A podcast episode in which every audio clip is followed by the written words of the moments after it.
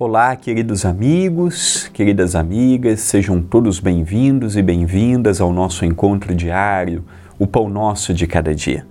Viramos o ano e eis-nos aqui diante de mais uma oportunidade. Que o Pão Nosso de hoje possa nos trazer paz, luz, serenidade, reconforto e bálsamo. Lembrando que ao longo de todo o ano, estudaremos frases do Novo Testamento, trazendo Jesus para as nossas meditações, trazendo Jesus para as nossas reflexões e que o pão nosso de hoje possa fomentar esta paz. Relembrando que o pão nosso de cada dia é apresentado por mim, André Luiz Querini Vilar, a qual agradeço à TV A Caminho da Luz e também ao Centro Espírita Perdão, Amor e Caridade, o CEPAC, bem como a todos que comigo formam a família do Pão Nosso de cada dia.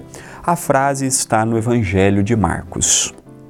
E rogava-lhe muito, dizendo: Minha filha está moribunda, rogo-te que venhas e lhe imponhas as mãos, para que sare e viva.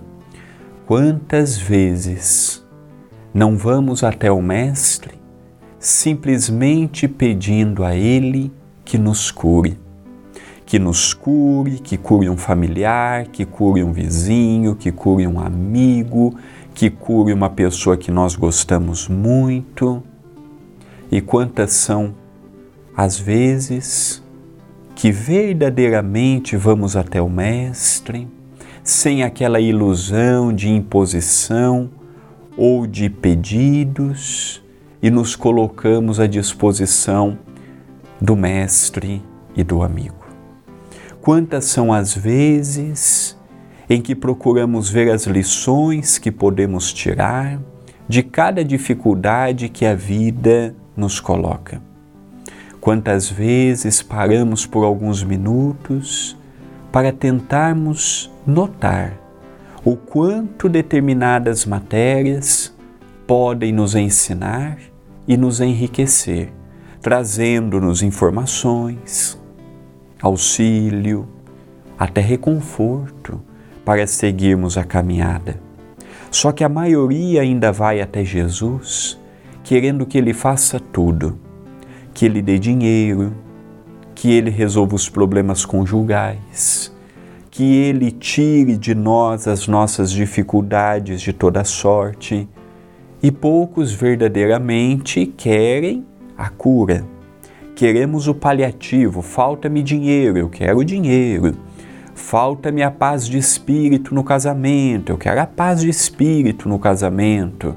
E poucas vezes eu digo assim: neste ano novo, eu vou procurar observar os sinais que me chegam para o meu próprio crescimento e burilamento. Poucas pessoas falam isto. E ao não falarmos, ao não irmos em busca, estamos sempre esperando de Jesus, esperando de Deus, esperando do próximo, o que podemos tirar por nós mesmos. Lições preciosas que vêm ao nosso encontro não para nos diminuir, e sim para nos conclamar a um trabalho sério frente à nossa própria consciência. Então, este ano, os primeiros dias de mais um ano, que possamos colocar metas e uma delas, não ficar esperando apenas de Jesus, não esperar apenas dos outros o que podemos cobrar de nós.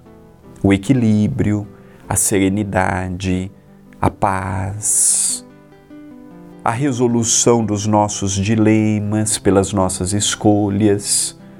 São situações que estão em nossas mãos e que não precisamos do outro para despertar.